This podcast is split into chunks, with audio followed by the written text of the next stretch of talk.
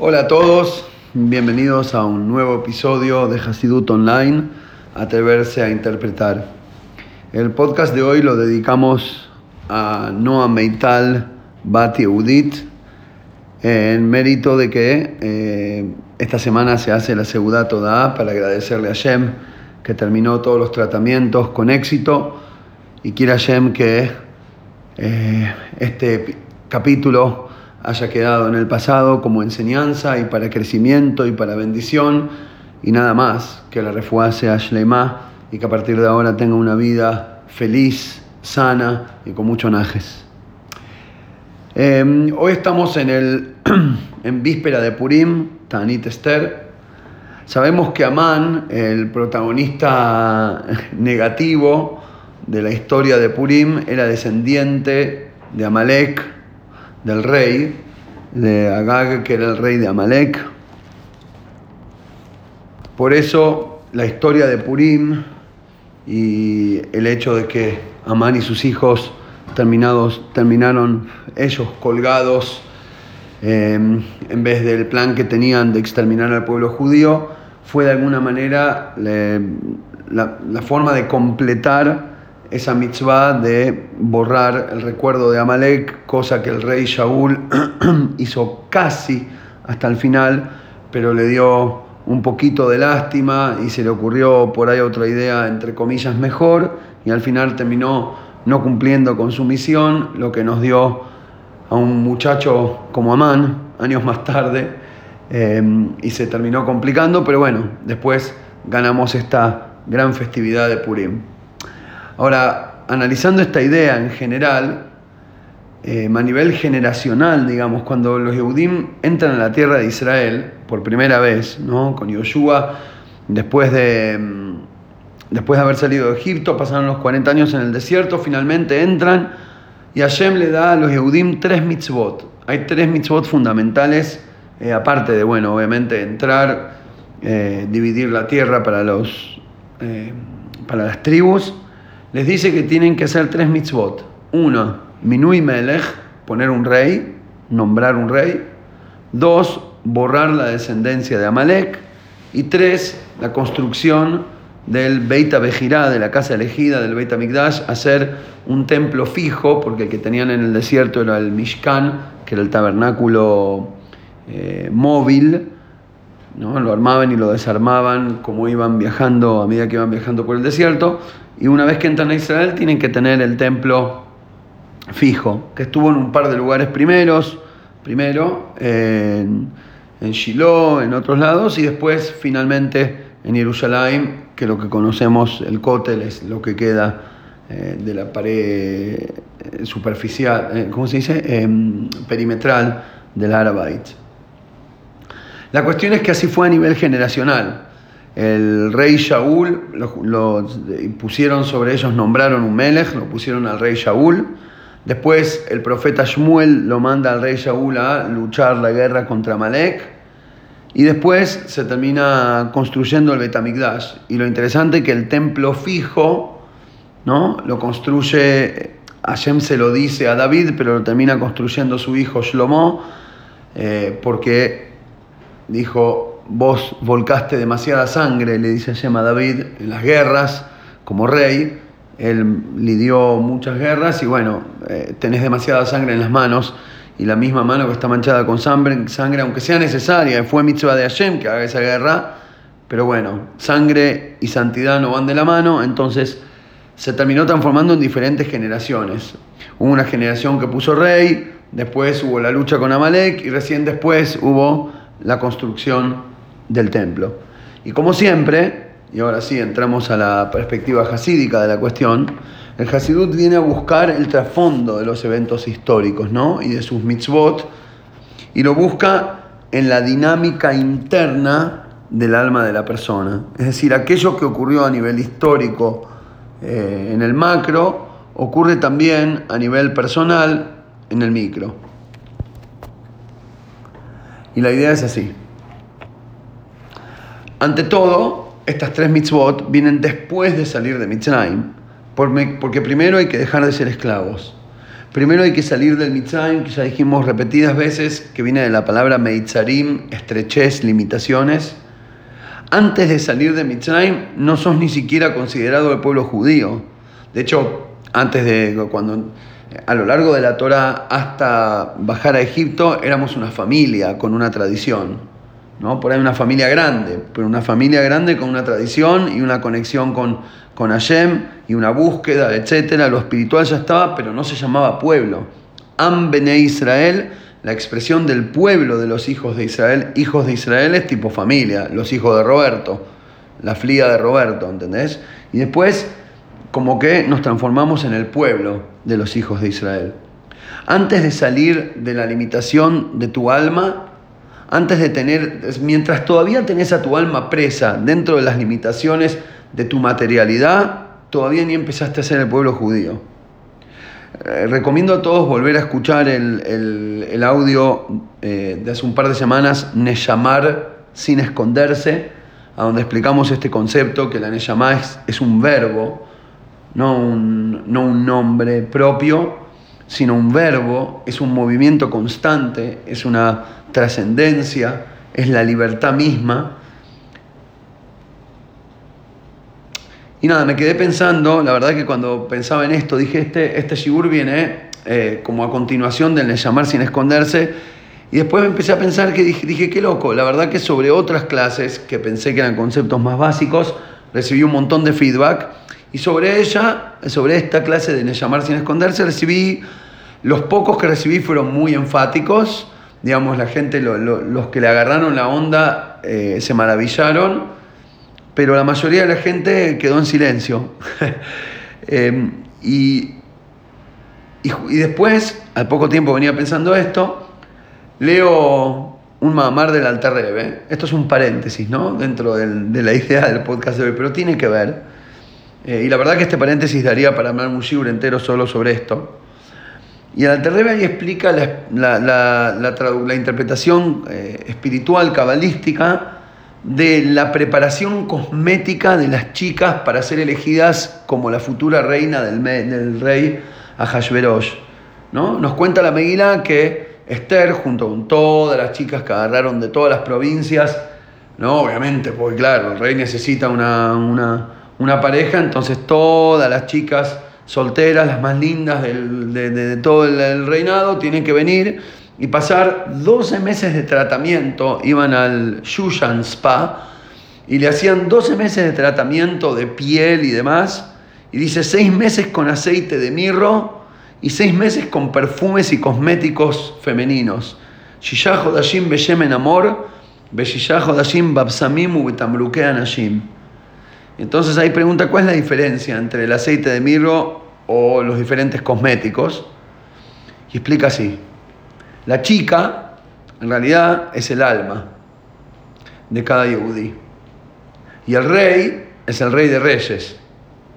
Y la chica se prepara para elevarse y para subir y para conectarse con Hashem. ¿Cómo es que un alma se prepara para conectarse con Hashem? Con Jochma, con sabiduría, desarrollando el conocimiento, el entendimiento, la conexión interna y profunda.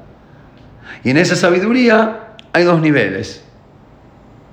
Están los perfumes, que son los olores ricos, los aromas simples, que es rico de una, apenas te lo pones, ¡uh, qué bueno que está el perfume! Es como entrar al, free shop, ¿no? Eh, no importa qué es, es perfume, son los perfumes y los cosméticos femeninos. Pero después hay un tipo de sabiduría que se llama mor, mirro, que viene de la palabra mar amargo, que es como un estilo de aroma que apenas lo experimentás tiene como una acidez, una amargura, es como muy fuerte, que hasta inclusive en un principio genera rechazo. ¿No? Em, y dice ahí el Alterrebe que hay dos tipos de sabiduría.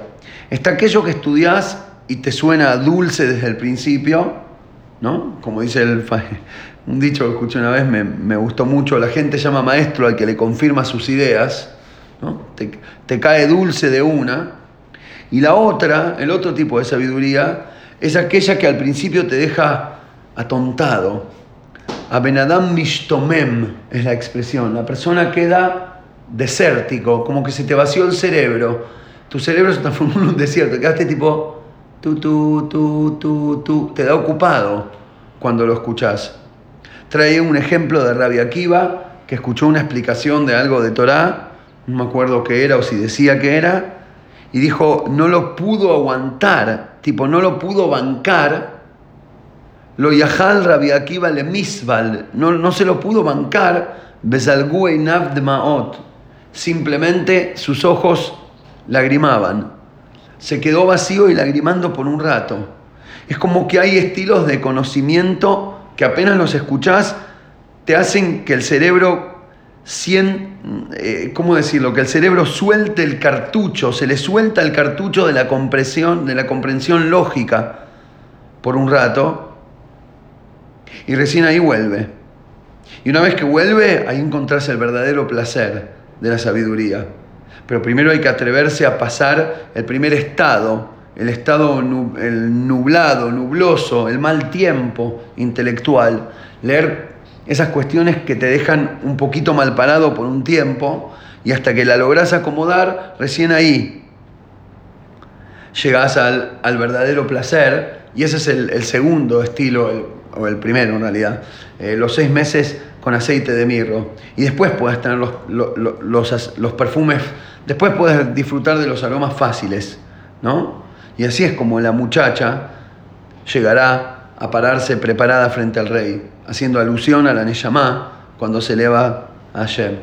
Yo diría que si escuchás un podcast o lees un texto de, algo demasiado profundo o que, o que te deja la pelota picando o que te queda como incómodo porque no te pega, dedicale más esfuerzo justamente a esa idea. Estudialo de vuelta, léelo de vuelta compenetrate, déjalo que te quede y, no, no, intentes comprenderlo o descifrarlo de primera, escuchalo varias veces, léelo varias veces y déjalo que quede ahí colgando. Porque ese estado de, vacío es el, trabajo de preparto, de donde va a venir el, conocimiento verdadero y más profundo. Ahora sí, volviendo al tema inicial, una vez que logras ese llamar, una vez que logras esa eh, trascendencia, que lo llamamos la libertad misma del alma, ahora hay que poner un rey. Uh, nos metemos en un tema re complicado, pero ¿para qué? ¿Quién necesita un gobierno? En serio. Yo lo digo siempre, lo digo siempre, yo creo que, y que quede registro acá, lo dejo grabado, y ojalá que los humanos de dentro de 20.000 años, si es que todavía no nos auto eh, destruimos, con nuestra estupidez, el que lo escuche diga, mirá, había uno en la era de hielo que se dio cuenta. A mí me parece que el gobierno, en realidad no es Hidush mío, lo dice en la Torah, pero bueno, eh, es un invento eh, limitado, inclusive el formato democrático es súper trucho y necesario únicamente porque no nos atrevimos a avanzar como humanidad. Es decir, como eh, si no hay policía, van a haber saqueos, entonces bueno, tiene que haber uno o un grupo de gente a quien le damos el monopolio de la, de la violencia y las armas para que ellos controlen a los demás. Todos manejados obviamente por una persona o por un grupo de personas que entre ellos deciden qué corresponde y qué no, a quién sí hay que pegarle un tiro y a quién no.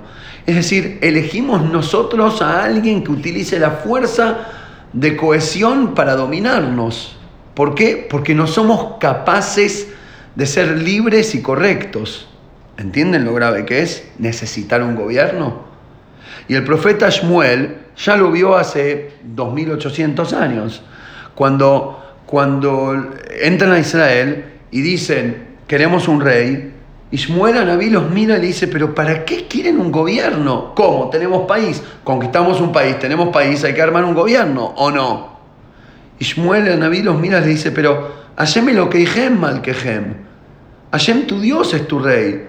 Si cada uno tuviera conciencia de lo que Dios quiere de él, y por lo tanto, como Hashem está dentro mío y me dice no robar, no robo, etcétera, etcétera, etcétera, y todos estudiaran las leyes de lo que corresponde y lo que no corresponde, y los valores morales dados por la misma Torah, ya no hace falta el rey. El rey es la conciencia torática que te entró al alma. Pero claro, como no hay, hay que armar uno de, hay que... Cuando venga el Mashiach va a ser así. Fíjense que todas las profecías de la era mesiánica hablan de y Hashem será el rey de toda la tierra. ¿Qué? ¿Y ahora quién es el rey? No, bueno, obviamente que Hashem es el rey, pero no se nota porque hay otros reyes. Hoy en día Hashem es el Melech Malchei Amlachim, es el rey de los reyes de los reyes. Hay diferentes niveles de autoridad y Hashem es la autoridad máxima. Está bien. Y por lo tanto tenemos que practicar con una marioneta, ponemos, elegimos entre todos a uno, para que mirando hacia ahí todos practiquemos qué? El bitul, la anulación, la capacidad de autodisciplina. Hacer caso porque es lo que corresponde, no porque te cae bien. De hecho, leemos en la Megilá el nombre Yehudí muchas veces, Mordejai, Yehudima, Yehudima, Yehudim, y no eran todos de la tribu de Yehudá. De hecho, Mordejai mismo era Ish Yemini, era de la tribu de Binyamin, y lo llama Yehudí, que significa de la tribu de Yehudá. Y la Gemara explica por qué. ¿Por qué? Porque Yehudí no es nada más el que pertenece a aquella tribu. Yehudí es una palabra que representa el valor de ser judío. Bueno, judío es la traducción española de, eh, de Yehudí.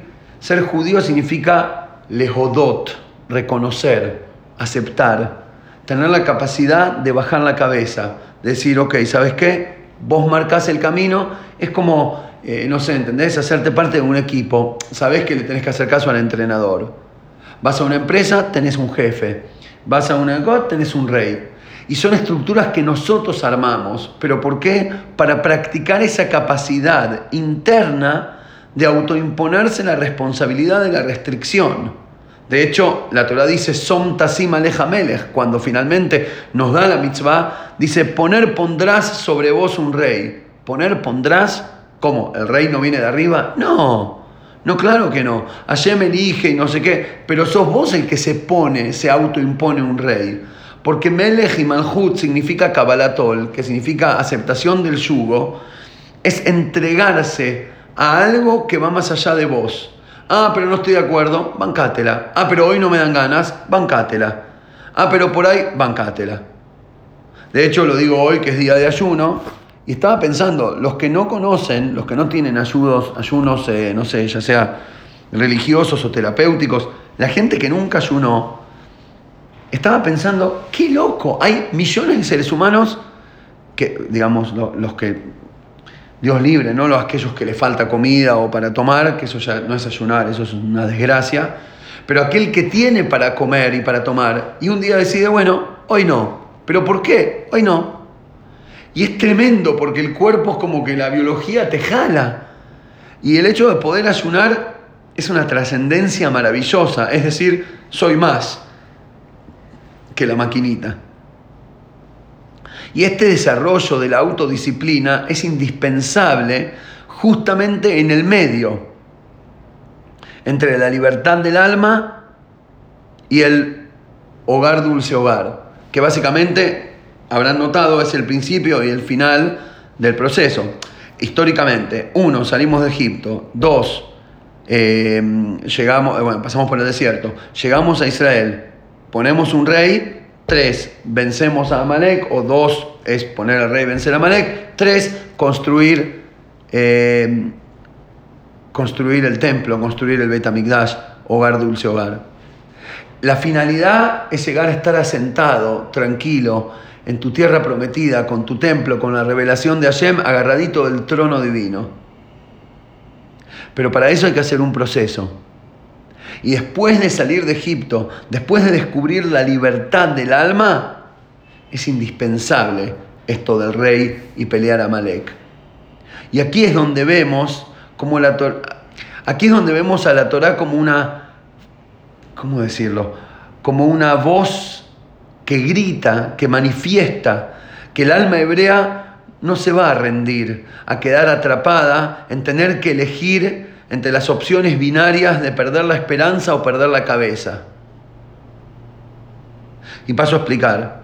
Porque por un lado están aquellos que no quieren arriesgar, perder sus así llamados valores, reglas, estructuras, reyes, sistemas, Algunos son valores reales, otros son totalmente inventados, impuestos por la sociedad. Y como tienen miedo de arriesgar a salir del cuadradito de su perspectiva limitada, por eso eligen no explorar con su alma. No se atreven a buscar la verdad. Se quedan en el molde. No salen nunca de su Mitzrayim interno. No le permiten al fuego de su alma abarcarlos por completo. Esa gente nunca se atreve a bailar hasta la perdición, no sea cosa que los miren. O amar demasiado, ya sea yema, al prójimo, porque por ahí hasta queda mal. Y así terminan apagando o intentan apagar el fuego de su neyome, el fuego de su alma en un triste pasaje de 120 años por la tierra de, manera parve, cumpliendo con estructuras, ya sean laicas o religiosas, pero ambas carentes del fuego de Hashem que quiere arder en sus almas. Ese es un estilo de clipe. Por otro lado, tenemos aquellos que sí, que salen de Mitzrayim, que buscan la libertad, que dejan al alma volar, que tienen un fuego increíble, que vuelan, que buscan, que admiten, aquellos que tratamos de inspirar siempre en estos shiurim de Hasidut. Pero ¿qué pasa? Después ocurre también que aquellos pueden quedar colgados en el infinito del desierto. De hecho, así pasó con la primera generación toda la primera generación que salió de Egipto, empezó el pueblo judío, viva la libertad, salimos afuera, la libertad infinita, y se quedaron colgados, se murieron en la libertad infinita del desierto. No entraron nunca a la tierra limitada, a la tierra prometida, que al fin y al cabo es limitada, y ahí sí hay estructuras. Porque el fuego sin mecha y sin vela se consume demasiado rápido, se consume, se pierde, lo perdiste. Por eso, es indispensable que después de salir de Egipto hay que vencer a Malek y poner un rey. Amalek, dice la Torá, te agarró en el camino. Y eso dice ayer karja derech. Karja, la palabra te encontró en el camino, tiene que ver en hebreo con mikre, que significa ocurrencia, casualidad. Ocurrió de tal manera, así surgió. ¿Por qué? Qué sé yo, accidente natural, no hay razón. ¿A dónde te mete? Y también tiene que ver con la palabra kar, que frío. Amalek te hace pensar que no hay camino. Por eso dice, te enfrió y te dijo, es solo una casualidad en el camino. Lo que quiere Amalek es hacer que pienses que no hay camino. Camino es que no hay ni salida ni destino. No hay una necesidad de avanzar. Está todo frío, es todo como es, es un accidente natural, es el nihilismo en su mejor expresión. Y la única manera, y ese es el, riesgo de la libertad. Y yo entiendo a los que le temen al alma, a los que le temen al Hasidut, a los que le temen a vivir, a los que le temen a expresarse por completo, a los que le temen a Hashem en vez de amarlo. Yo los recomprendo, porque tienen miedo de esto, porque si salís al infinito, después te perdés el camino. Y por eso puedes enfriarte en un da todo lo mismo y es todo un accidente natural. Y por eso la manera de vencerlo es ante todo con disciplina, con compromiso, de una manera absoluta. Poner un rey, tener vos mismo dentro tuyo un rey. Poner a uno de tus dos lados internos como jefe, porque no hay empresa con dos jefes.